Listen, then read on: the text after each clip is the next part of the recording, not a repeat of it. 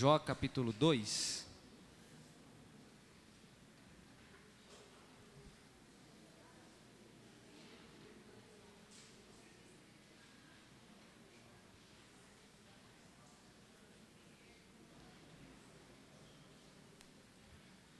Livro de Jó, capítulo 2, a partir do versículo versículo 11. Peço a você que fique bastante atento, amém? Está bem abafado aqui, bem quente, né? A gente fica inquieto, agoniado, mas peço a sua atenção aqui para você ser alimentado pela palavra do Senhor, amém?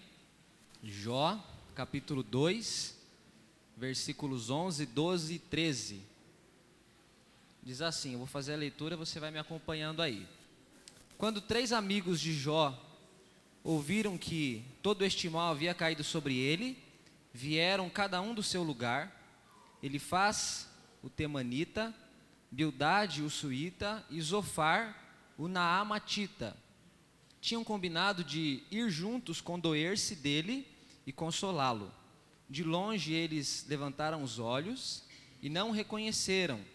Então ergueram a voz e choraram. E cada um deles, rasgando seu manto, lançava ao pó lançava pó ao ar sobre a cabeça. Sentaram-se com ele no chão durante sete dias e sete noites, e ninguém lhe disse uma só palavra, pois viram que a dor era muito grande. Vamos orar? Senhor, obrigado. Nós acabamos de ler a Sua palavra, ela que é viva, que é eficaz, e através dela o Teu Espírito nos revela as verdades que o Senhor tem para o nosso coração, para a nossa vida. Portanto, nessa noite, nesse momento, faça isso com cada um de nós que saiamos daqui alimentados pelo Senhor, abençoados pela Sua palavra. É o que nós pedimos, em nome de Jesus. Amém. Bom, tem sido falado aqui nas pregações, nesse mês de fevereiro, sobre os sentidos do corpo humano, né? Visão, olfato, tato, enfim, esses sentidos que a gente conhece, os cinco sentidos. E alguns deles é, tem como a gente falar deles num sentido espiritual, trazendo é, ensinos para a nossa fé, para a nossa caminhada cristã, né? Então, o primeiro sermão, o pastor Ramsés falou sobre olhos maus e olhos bons, isso há acho que dois ou três domingos atrás. Depois eu falei sobre o texto de Deuteronômio, capítulo 6, onde Deus diz para Israel que Israel deveria amá-lo como único Deus, como, como único Senhor. Deus disse que Israel deveria ensinar essas palavras aos descendentes, aos filhos. Semana passada não estava aqui, estava na congregação de Jandira, mas o pastor pregou sobre o texto de Tiago e falou algo sobre a língua, sobre a boca, sobre o falar. E hoje, a partir do texto de Jó, eu queria falar sobre as duas coisas, tanto aquilo que tem a ver com o ouvido, com aquilo que a gente escuta, quanto com aquilo que a gente fala. E conforme você for meditando e prestando atenção, acredito que você vai acompanhando o meu raciocínio dentro daquilo que esse texto mostra para nós. O livro de Jó, é uma narrativa muito maravilhosa. Para quem gosta de história, para quem gosta de narrativa, aqui está um livro que você começa a ler e você quer terminar de lê-lo, porque é muito interessante aquilo que está escrito no livro de Jó. Tem sido dito que possivelmente esse é o livro mais antigo da Bíblia. Como assim, pastor?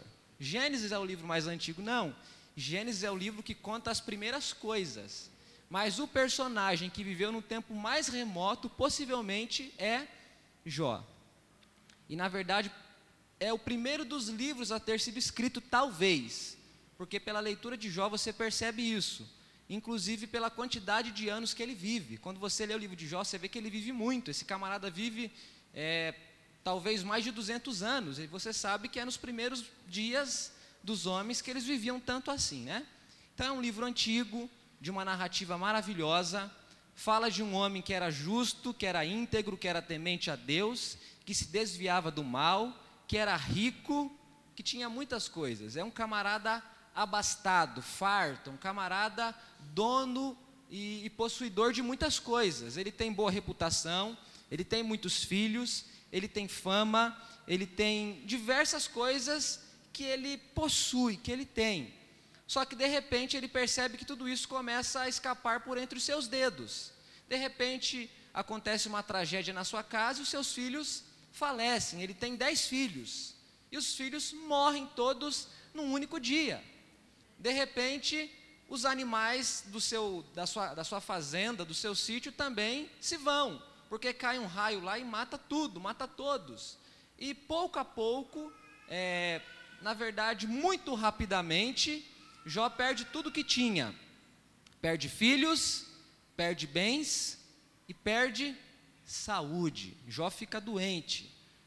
O texto fala de uma, de uma enfermidade, o texto não especifica. Isso aqui não é um, um livro de medicina para o autor dizer para a gente que diagnóstico que, que podia ser dado a respeito de Jó. Mas a gente sabe pela leitura que ele sofreu de uma doença muito terrível. Talvez uma úlcera, alguma coisa que gerava feridas, que o machucava, ele cheirava mal, o texto diz. Então, Jó teve uma doença assim bastante severa, que consumiu todo o seu vigor, toda a sua disposição. Então, esse camarada que tem tudo, de repente fica sem nada. E é assim que começa a narrativa de Jó. Havia um homem na terra de Uz que era rico, que era temente a Deus, que era íntegro, que se desviava do mal. E certo dia apresentou-se ao Senhor os filhos de Deus e apareceu também Satanás. Aí Satanás começa a, a, a dizer algumas coisas para Deus. E Satanás diz: Senhor, esse camarada te serve, ele é fiel, ele é íntegro, porque ele tem as suas bênçãos. Qualquer fulano no mundo faria o que Jó faz, é isso que Satanás está dizendo para Deus. Um cara que tem tudo, de saúde a riqueza, vai fazer outra coisa a não ser te servir com fidelidade? O senhor quer saber mesmo se ele é fiel? Tira as coisas dele. E você deve conhecer o texto, acredito que você conhece a história. Então já começa a perder tudo isso. Então, eu queria falar exatamente sobre essas questões aqui. A primeira delas, e, e na verdade o texto que eu li, é um texto que fala sobre os amigos de Jó. Três homens que vão visitá-lo e vão ficar com Jó ali alguns dias. E é baseado nesse texto aqui do capítulo 2, do versículo 11 até o versículo 13, que eu quero tirar com vocês aqui algumas lições. E eu vou citar alguns outros textos dentro desse próprio livro. Primeiro é que calados, os amigos de Jó foram capazes de perceber o seu sofrimento e a sua dor. Diga assim comigo: calados, os seus amigos foram capazes de perceber o sofrimento e a dor de Jó. Olha o que diz o versículo 11, capítulo 2, versículo 11. Quando três amigos de Jó ouviram que todo este mal havia caído sobre ele, que mal? Perdeu filho, perdeu saúde, perdeu bem, perdeu tudo. Quando ouviram que esse mal caiu sobre ele, vieram cada um do seu lugar. Aí fala o nome deles: Elifaz, Bildade e Zofar. Tinham combinado de ir juntos condoer-se dele e consolá-lo. De longe eles levantaram os olhos e não reconheceram. Perceba que Jó está irreconhecível, né? Ele está com aparência diferente. Ele está um cara tomado por dor, tomado por sofrimento. A aparência dele não é mais a mesma. E cada um rasgando a sua roupa, lançaram-se ao pó jogaram pó na cabeça e ficaram sete dias e sete noites, sem que ninguém dissesse uma só palavra, pois viram que a dor dele era muito grande. Os amigos de Jó não são da região de Jó, não moram na mesma cidade em que Jó morava, cada um deles morava em um lugar diferente.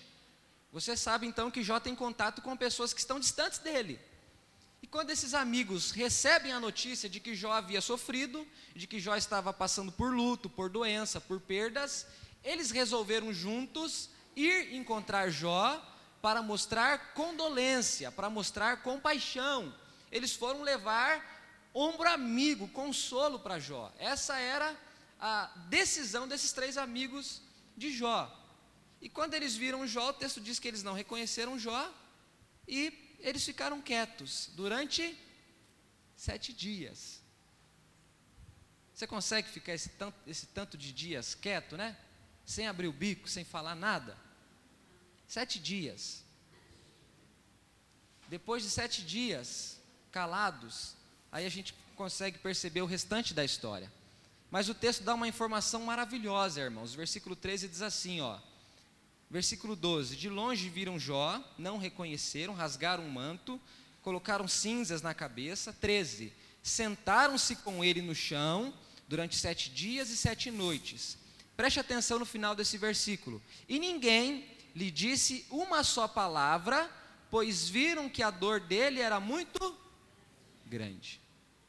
É por isso que eu estou dizendo que calados, os amigos de Jó foram capazes de perceber o sofrimento e a dor que ele carregava. Você conhece a história. Você sabe por que, que Jó perdeu filhos, você sabe por que, que Jó perdeu saúde, você sabe por que Jó perdeu os bens, você sabe por que a vida de Jó virou do avesso desse jeito. Por que, que a vida de Jó virou esse fuzuê todo? Porque Satanás disse para Deus: Ele te serve porque tem as tuas bênçãos. E Deus diz para Satanás: então toque em tudo quanto ele tem, menos na vida dele. E Satanás então tocou. E de repente ele fica sem nada. E os amigos então sabem disso e vão lá.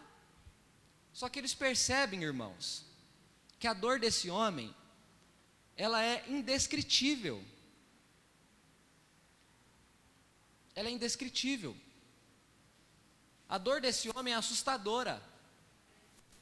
A dor desse homem mobilizou seus amigos. Eles perceberam quanto Jó sofria e ficaram em silêncios, em silêncio. Eles resolveram não, diz, não, não dizer nada. O que, que a gente aprende com isso? Nós temos ouvido falar sobre a boca, por exemplo, sobre os ouvidos. Lá em Deuteronômio diz para vocês que Deus nos conta algumas coisas. Em Deuteronômio 6, Deus diz para a gente que Ele é único, que Ele é Senhor, que Ele deve ser amado, que Ele deve ser obedecido e que nós devemos ensinar nossos filhos tudo isso que Ele já disse: que Ele é único, que Ele é Senhor e que Ele deve ser amado. Isso é o que Deus conta para nós a respeito dEle. Mas o que, que Deus quer que a gente ouça a respeito dos nossos semelhantes nas Escrituras? Através de Jó, através desse texto, eu aprendo exatamente isso que quando eu encontro uma pessoa em sofrimento, a melhor coisa que eu posso fazer por ela é ficar calado para que eu possa escutá-la. Porque quando você fala, você não escuta. Para você ouvir uma pessoa, o que, que você tem que fazer? Me, me diga, alguém diga alguma coisa? Ficar quieto, escutar, não é? Se eu falar e se você falar ao mesmo tempo, tem chance de você me entender, de eu te entender? O que, que você acha? Pelo menos eu não consigo. Eu sou, eu sou homem mesmo, do jeito que o povo diz. Eu faço uma coisa de cada vez. Ou eu falo ou eu escuto. Nesse negócio de falar e escutar ao mesmo tempo não dá certo para mim. Primeiro eu falo e, eu te, e você me escuta, depois você fala e eu te escuto. Porque se eu misturar os dois, eu não faço nenhum nem outro. Os amigos de Jó entenderam isso eles chegaram à conclusão de que o sofrimento de Jó era tão grande que tudo que eles poderiam fazer de melhor para Jó eram ficar juntos de Jó, eram ficar próximos a Jó. Era ficar próximos de Jó, calados, porque calados eles puderam ouvir a Jó. Calados eles puderam enxergar o sofrimento de Jó, irmãos. Isso aqui é uma coisa fundamental para a sua vida. Porque a gente sabe que o sofrimento, mais cedo ou mais tarde, chega à nossa casa. E ele chega com várias roupas. Um dia ele vem de vermelho, outro dia ele vem de amarelo, de verde, sabe? Um dia ele vem por meio da morte, outro dia ele vem por causa da doença, outro dia ele vem por causa do desemprego, outro dia ele vem por causa da difamação, entende? Cada dia ele vem de um jeito: vermelho, amarelo, verde, roxo, preto, branco. Ele aparece, cada, cada vez ele aparece de um jeito, mas ele é sempre sofrimento, não tem ninguém que fica livre disso.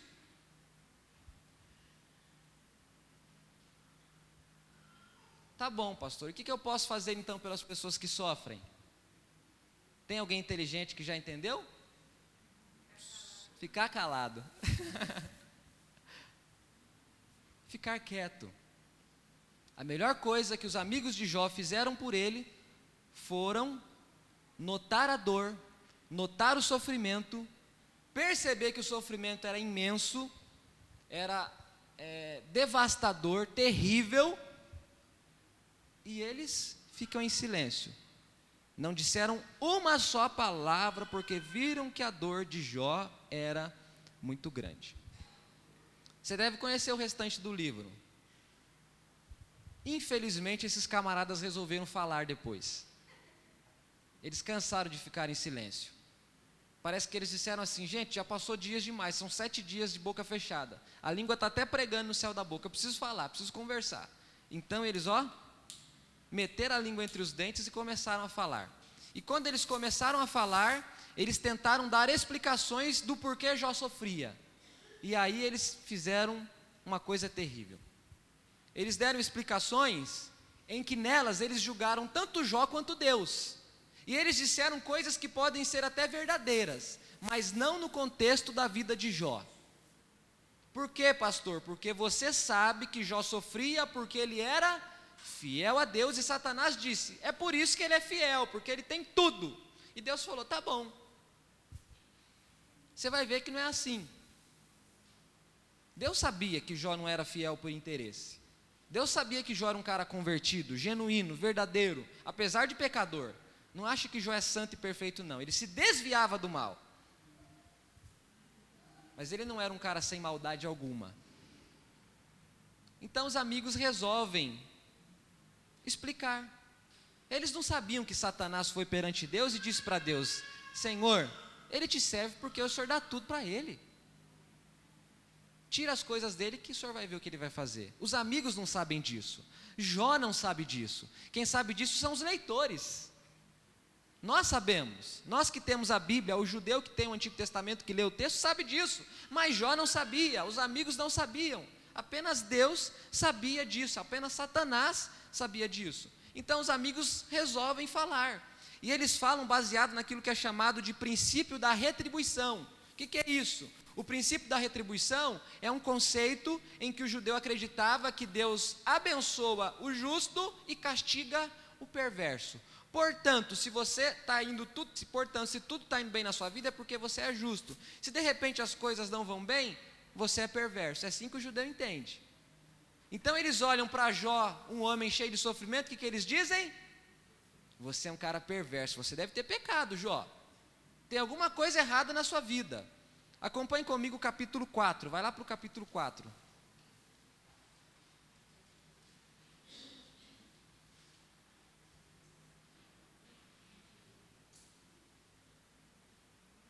Capítulo 4 diz assim: Então ele faz o Temanita, tomou a palavra e disse.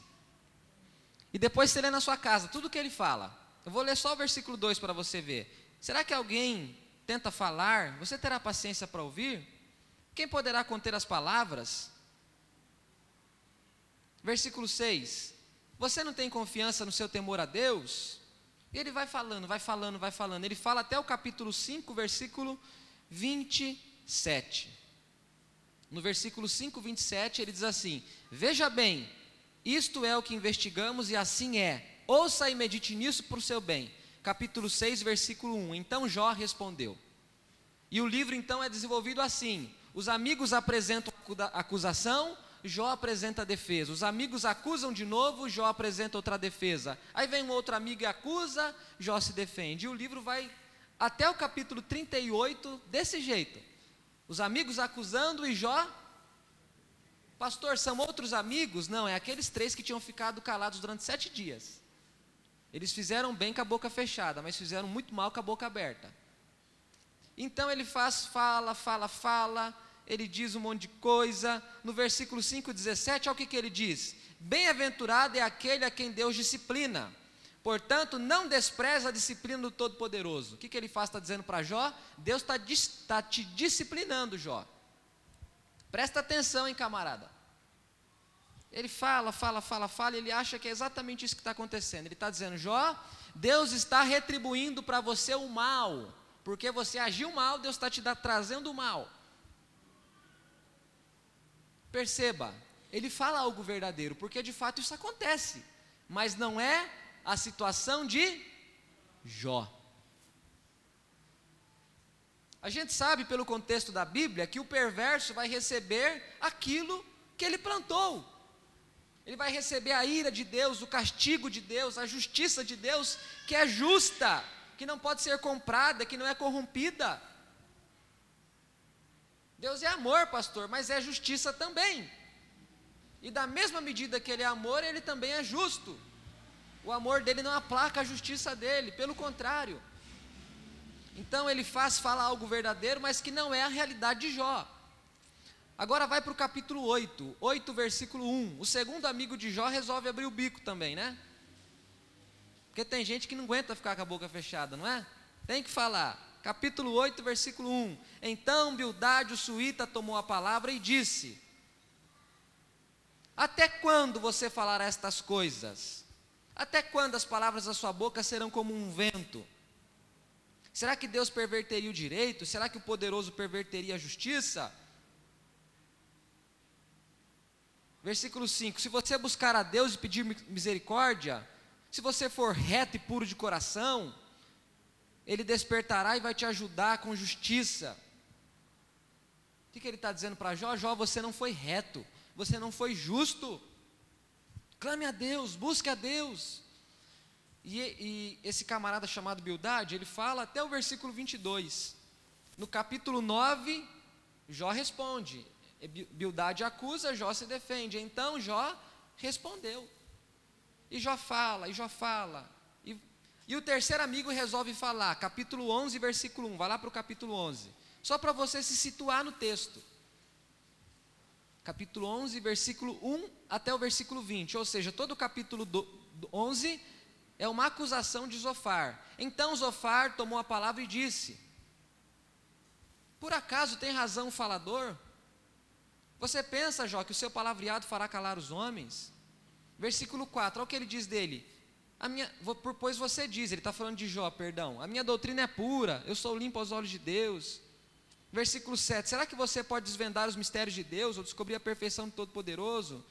Versículo 13: Se você dispuser o coração, estender as mãos, se lançar para longe de você a iniquidade, não permitir que a injustiça habite a sua tenda, então ele levantará o seu rosto, você vai ficar seguro, vão se esquecer do seu sofrimento, tudo vai ficar no passado. Ele vai falando um monte de coisa, que é tudo verdade, mas não é a verdade a respeito da vida de Jó. São palavras descontextualizadas. Qualquer palavra fora do contexto vira um prejuízo terrível. Uma verdade fora do contexto é uma mentira. Então esse camarada fala. Então ele expressa também que ele acha que Jó sofre porque está em iniquidade. Pela segunda vez, o Elifaz fala lá no capítulo 15. Depois o Bildade volta a falar no capítulo 18. No capítulo 19, quero que você vá lá para o capítulo 19. Jó vai dizer o que, que ele está sentindo diante das palavras dos seus amigos. Não esqueça do que eu disse no começo. Primeiro, os amigos ficaram sete dias em silêncio, consolando Jó, sem falar uma palavra. Depois, eles resolveram acusar Jó. Olha o que, que Jó sentia diante das acusações dos amigos, capítulo 19. Então Jó respondeu: Até quando vocês vão me atormentar e me esmagar com as suas palavras? Já dez vezes vocês me insultaram e não se envergonham de me injuriar. Se eu tivesse realmente cometido algum erro, isso interessaria somente a mim. Se querem se engrandecer contra mim e usam a minha vergonha como argumento contra mim, então saibam que Deus foi injusto comigo e me cercou com a sua rede. E aqui Jó começa a expressar também o que tem no coração dele. O problema dos amigos é que eles querem justificar a situação de Jó. E eles dizem: Você está sofrendo porque é injusto perante Deus. E Jó está sofrendo de um outro mal. Jó está sofrendo do seguinte mal: se eu sou justo e se Deus é justo, por que, que eu estou vivendo o que eu estou vivendo? Você percebe a diferença? Jó, você está assim por causa disso. É o que os amigos dizem para Jó. E o que, que Jó diz para Deus? Se eu sou justo, se o Senhor é justo, por que, que eu estou passando por isso? Por que, que o Senhor permitiu a morte dos meus filhos? Por que, que o Senhor permitiu o meu adoecimento? Por que o Senhor permitiu que eu ficasse sem nada? Por que, que o Senhor permitiu que eu fique ouvindo lorotas? Onde é que o Senhor está com toda essa justiça que as pessoas dizem que o Senhor tem? Esse é o problema de Jó, irmãos. Jó não deixa de ser justo quando faz essas perguntas, mas ele revela o quão pequeno ele é. Ele é tão pequeno que ele não entende nem aquilo que o cerca. Jó não entende aquilo que o cerca. Surge então, lá no capítulo 32, vai lá para o capítulo 32. Vocês nunca folhearam Jó, vocês folhearam hoje, bem feito. Jó 32. 32, versículo 1. Aqueles três homens pararam de responder a Jó, porque ele se considerava. E eu pergunto para você: Jó era ou não era justo? Era, porque o capítulo 1 diz: havia um homem na terra de Uz que era justo, íntegro, reto, temente a Deus e se desviava do mal. Deus está dizendo que Jó é justo, porque quem inspira a palavra é o Espírito Santo. O Espírito Santo não mente. Só que Jó sabia que era justo. Só que Jó está achando que quem é injusto é Deus. Parece que Jó acha que ele é mais justo do que Deus. Se o senhor é justo porque eu estou assim, é o que eu acabei de dizer. E os amigos então agora fizeram um pacto de silêncio de uma vez por todas, né? Versículo 6 do capítulo 32. Então Eliú, filho de Baraquel, o Buzita, tomou a palavra. Agora aparece um outro cara, um quarto amigo de Jó. E ele diz assim: Eu sou menor em idade, vocês são idosos. Eu fiquei com receio de dar minha opinião, fiquei ouvindo todo mundo. Ele faz uma certa média, né? Dá um jeitinho todo. E ele, e ele começa também falando. Ele fala e fala, fala, fala, fala, fala, fala, fala. E ele só fala aqui e não fala mais. Pastor, onde é que vai parar isso?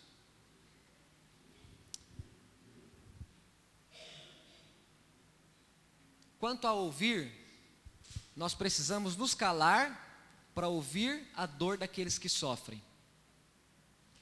Quanto a falar, nós não devemos arrumar explicações que nós não sabemos se são verdadeiras. Eu vou dar dois exemplos para vocês. Deixa eu ver se são dois ou um mesmo que eu anotei aqui. Tem dois. Eu acho que eu já disse isso aqui. O meu avô gostava de um ditado que diz assim: quem fala demais dá bom dia a cavalo. Ele vivia falando isso.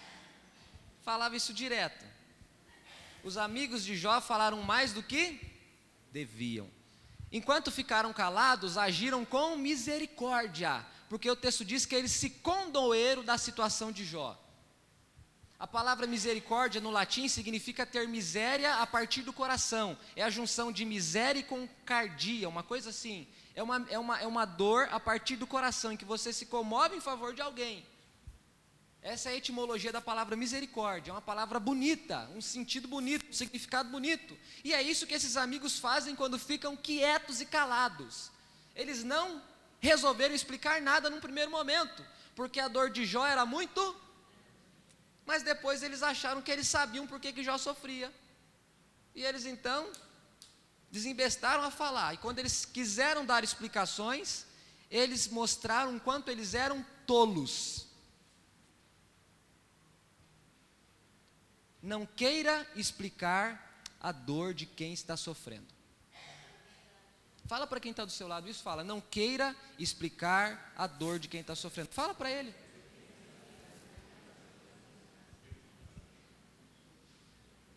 Há poucos dias atrás eu ouvi duas, eu ouvi duas coisas. Eu vou, é esse aqui o exemplo que eu quero dar para vocês. Que eu achei absurdo. Não sei o que, que você vai achar disso, tá? E eu não estou fazendo apologia a nada, eu estou simplesmente usando um, um exemplo para comunicar a ideia que eu quero dizer. Sabe aquela tragédia toda que teve lá em Minas Gerais, em Brumadinho? Aquele desastre ambiental, aquele crime, na verdade, que ceifou, sei lá, 300 pessoas, um pouco mais, que acabou com a natureza, Teve gente que disse que aquilo ali foi a mão de Deus sobre Minas Gerais, sabe por conta do quê? Porque em Minas Gerais, o presidente hoje do Brasil foi sofreu um atentado e foi esfaqueado. E por causa de um justo, Deus acabou com o Estado. Eu vi isso, irmãos. Prestem atenção. Cadê a sensibilidade humana? Eu vi isso de crente. Cadê a sensibilidade humana diante da dor? Só para você entender o exemplo que eu quero dar. Um segundo exemplo, esse aqui eu acho que vocês devem ter ouvido falar com mais frequência. Há poucos dias atrás faleceu um, um, um jornalista fenomenal, né? Ricardo Boechat. Eu particularmente gostava demais daquele camarada. E disseram que ele foi morto exatamente por Deus porque se levantou, se levantou contra ungidos do Senhor, especialmente o pastor Silas Malafaia. Eu pergunto para você, qual é a base, em que razão bíblica isso tem sentido? Quando é que Deus precisa matar alguém que se professa ateu para mostrar que ele é Deus?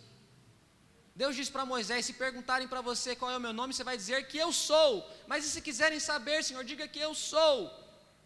Deus não tem preocupação em provar nada para ninguém, Ele sabe quem Ele é. As pessoas que não sabem quem Ele é, que perdem.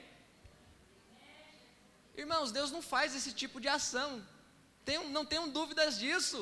Deus não é burro, Deus não é tolo. Deus é um ser cheio de graça, de amor, de misericórdia. Por que, que eu estou dizendo isso? Porque quando a gente quer dar explicação para o sofrimento dos outros, a gente faz o quê? A gente dá bom dia a cavalo. Isso é simples, eu dou um exemplo para você, basta que alguém morra e você já vai justificar por que, que o fulano morreu. Fica quieto, pelo amor de Deus. As pessoas morrem porque são mortais. As pessoas morrem porque nascem com os dias para viver sobre a terra. Não tem que justificar que foi isso ou aquilo, morreu porque nasceu para morrer depois mesmo. Porque a gente às vezes joga sobre Deus coisas que não tem a ver com Deus. Às vezes, tentando arrumar justificativas, a gente faz como os amigos de Jó, a gente propaga mentiras, a gente propaga, propaga inverdades, a gente fala mal de Deus e fala mal dos homens. E você vai entender exatamente agora, a partir do terceiro tópico, porque que eu estou dizendo isso. Então a gente precisa falar o necessário. O, o sofrimento de Jó era fruto da fidelidade, da retidão. Um homem em sofrimento não precisa de explicações, mas de companheiros misericordiosos. Diga comigo, um homem, um homem em sofrimento não precisa de explicações, mas de companheiros misericordiosos. E agora eu dou mais um exemplo para você. Se você já perdeu alguém a quem você ama muito, você sabe que não tem explicação que calhe a dor do seu coração. Você sabe disso. Você sabe por experiência que a melhor coisa que você pode receber é companhia. Não precisa me responder se eu estou certo ou errado, só pense. Porque para mim isso é verdade. O dia que eu perdi meu avô, não precisei de ninguém me explicando nada. Foi a pessoa mais próxima que eu perdi até hoje. O dia que eu perdi o meu tio, o irmão da minha mãe, eu não quis que ninguém me explicasse nada do porquê o meu tio se foi. A coisa melhor que alguém poderia fazer por mim nesses dias era ser companheiro, era entender que eu era um ser humano que estava sentindo saudade, dor, sofrendo por causa das mortes. Um homem que sofre não precisa de explicação, gente, precisa de companhia. Amém? É o que o Evangelho diz para a gente. Jesus, quando estava sofrendo no Getsemane, o que, que ele disse para os discípulos? Fiquem aqui comigo. Não falou para eles, fiquem falando na minha orelha, me, me consolando. Fiquem aqui comigo fiquem aqui, não me deixem. E os, e os amigos de Jesus dormiram, cochilaram. Ele foi lá e falou: Gente, vocês não aguentam ficar aqui comigo nem por uma hora orando, fiquem comigo. E o texto diz que ele estava com a alma angustiada. As pessoas que sofrem precisam de companhia e não de explicações. É isso que a gente aprende com o livro de Jó. E uma terceira e última coisa: Deus primeiro ouviu tudo o que Jó e seus amigos tinham para dizer, só depois ele resolveu fazer algumas perguntas. Eu acho interessante isso, porque Deus é o, é, é o, ser mais pleno e completo do mundo. Aliás, Ele é o ser pleno e completo. Os amigos de Jó ficaram quietos sete dias, mas depois é meteram a língua no meio dos dentes e fizeram tudo errado. Se você prestou atenção, esses textos que a gente passou por eles correndo aqui, não diz em nenhum momento, então disse o Senhor. Sempre diz assim: os amigos de Jó disseram, e Jó respondeu, e os amigos disseram, e Fulano falou, e Jó respondeu. Olha o que diz o capítulo 38 de Jó. O livro de Jó tem 42 capítulos. Deus só fala no capítulo 38.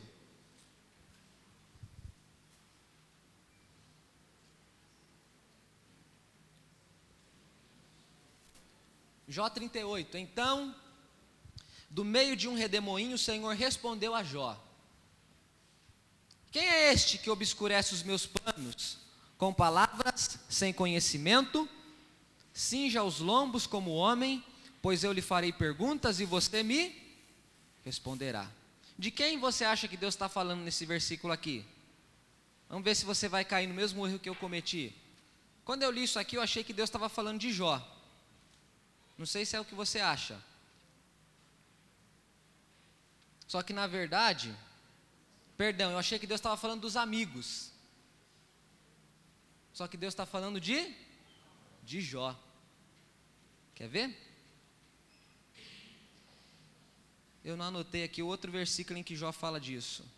É o 30, é o 40. É o 42, versículo 3.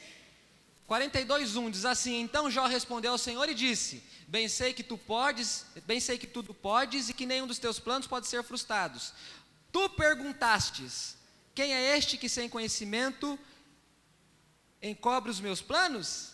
Aí Jó diz: Na verdade, falei do que eu não. Quem é que falou sem conhecimento, encobrindo os planos de Deus? O próprio Jó, aquele homem justo.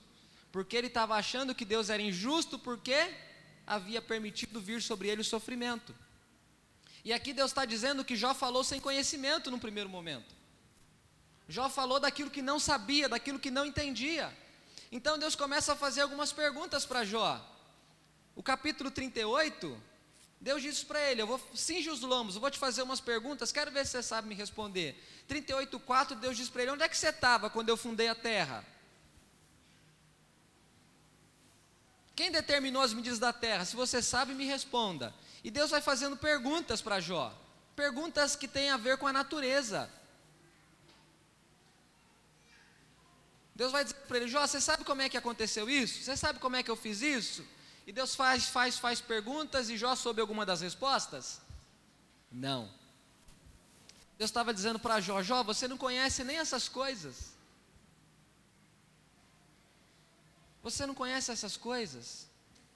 No capítulo 43, perdão, no capítulo 42, versículo 7. Depois que o Senhor falou estas palavras a Jó, o Senhor disse também a Elifaz o temanita: A minha ira se acendeu contra você e contra os seus dois amigos, porque vocês não falaram ao meu respeito o que é reto, como meu servo Jó falou. Calma aí, pastor. Deus acabou de dizer para Jó que Jó falou sem conhecimento, agora Deus está dizendo que Jó falou que era reto? Sim, as duas coisas. As duas coisas, você vai lendo o texto, você vai percebendo. Aí Deus diz para esses amigos assim: Ó, o meu servo Jó vai orar por vocês, e eu vou abençoar vocês quando ele orar por vocês. E o texto termina dizendo que Jó orou pelos seus amigos e o Senhor os abençoou e abençoou também a Jó. E foi o final da sua vida muito melhor do que aquilo que havia lhe acontecido de forma primeira. Deus foi capaz de ouvir toda a expressão de dor, angústia, sofrimento e insatisfação que havia em Jó. Isso aqui é a lição que eu tiro disso, irmãos. Deus foi paciente para durante 37 capítulos ficar quietinho, sem falar nada. Deus entregou o microfone na mão de Jó e quase que falou assim para Jó: Jó, diz tudo aquilo que você está sentindo no coração. E Jó fala tudo, fala tudo, fala tudo, fala tudo, fala da dor, do sofrimento, da insatisfação, fala que acha que Deus é injusto, fala, fala, fala, fala tudo. E só depois que Jó fala tudo é que Deus resolve fazer perguntas para Jó. Deus, Deus não dá respostas, Deus faz perguntas. Depois que, que Jó disse tudo o que quis dizer, Deus lhe mostrou que, expressar, que expressar a dor era algo tolerável. Tanto é que Deus não interrompe Jó enquanto Jó está expressando a dor que sente. Deus em nenhum momento fala para Jó, Jó, fica quieto, você falou demais. Agora eu que vou falar. Deus deixa Jó falar. E quando Jó falou tudo é que Deus diz.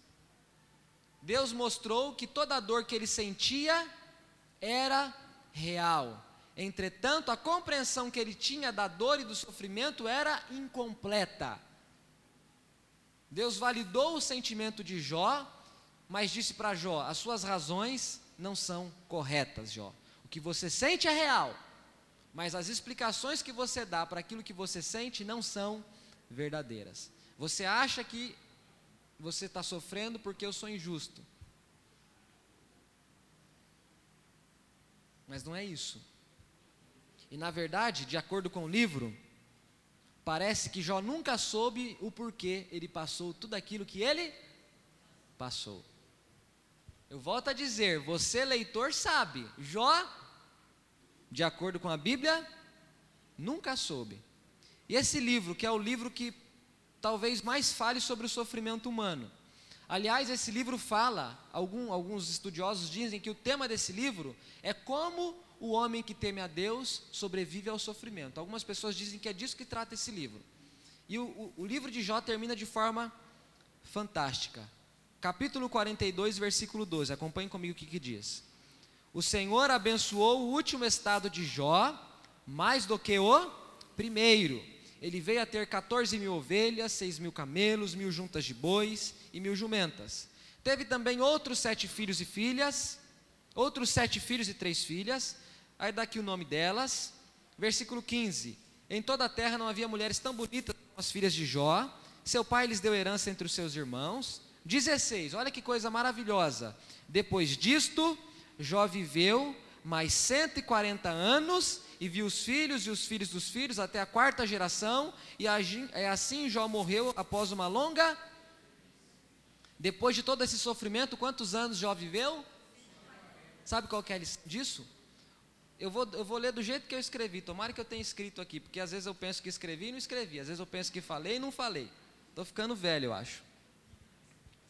Com o livro de Jó, aprendemos que a pessoa que enfrenta o sofrimento ao lado de Deus tem muita vida o esperando à sua frente.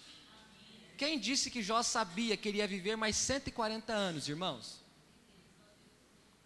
Ele chegou a dizer que é melhor o feto abortado do que o homem que nasce que sofre aquilo que ele sofreu. Ele diz isso. Ele fala num dos capítulos, ele diz assim: Maldito foi o dia em que correram na casa do meu pai e gritaram: Nasceu é um menino, maldito é aquele dia. Quem dera se não tivessem dado aquela notícia ao meu pai e à minha mãe. Mas o livro termina dizendo que depois de todo esse sofrimento, Deus deu para ele tudo em dobro, e Deus devolve a mesma quantidade de filhos e uma vez ouvi um pastor falando e eu achei fantástico, porque filhos são insubstituíveis. Deus não deu o dobro de filhos, Deus deu as, a mesma quantidade. Porque nenhum filho ocupa o lugar de outro filho. Cada filho é único, é singular. Não tem jeito. E Deus então não dá o dobro de filhos, Deus dá a mesma quantidade de filhos, mas os bens Deus multiplica. E depois de toda essa dor, depois de todo esse sofrimento, Jó viveu mais 140 anos. O livro está mostrando para nós que o homem que teme a Deus, ainda que sofra, tem muita vida para viver depois do sofrimento. Para o homem que teme a Deus, a vida não termina no sofrimento, não é a mensagem da Bíblia. Não é.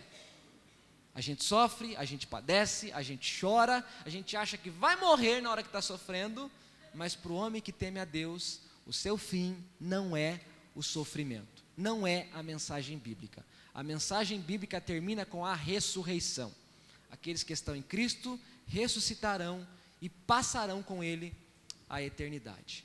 Amém? Então esse texto fala sobre duas coisas: sobre aquilo que falamos e sobre aquilo que ouvimos. Para ouvir é preciso se calar. E quando a gente fala, nós não devemos arrumar explicações para coisas que não nos foram explicadas. Então, não queira explicar o sofrimento de alguém se você não sabe qual é a razão do sofrimento dessa pessoa. Fica quieto, põe um zíper na boca, faz igual os amigos de Jó. E se a sua língua quiser trabalhar, você morde ela para você ficar quieto. Fecha o bico. É a melhor coisa que a gente pode fazer. O sofrimento não tem explicação para a gente ficar dando. É assim que os amigos começaram, mas não foi assim que eles terminaram. E eles foram repreendidos por Deus, e Deus repreendeu o próprio Jó. E no final tudo mudou porque Deus ouviu a oração de Jó em favor daqueles homens. Amém? Feche os seus olhos. Assentado mesmo, quero orar por você. Amém?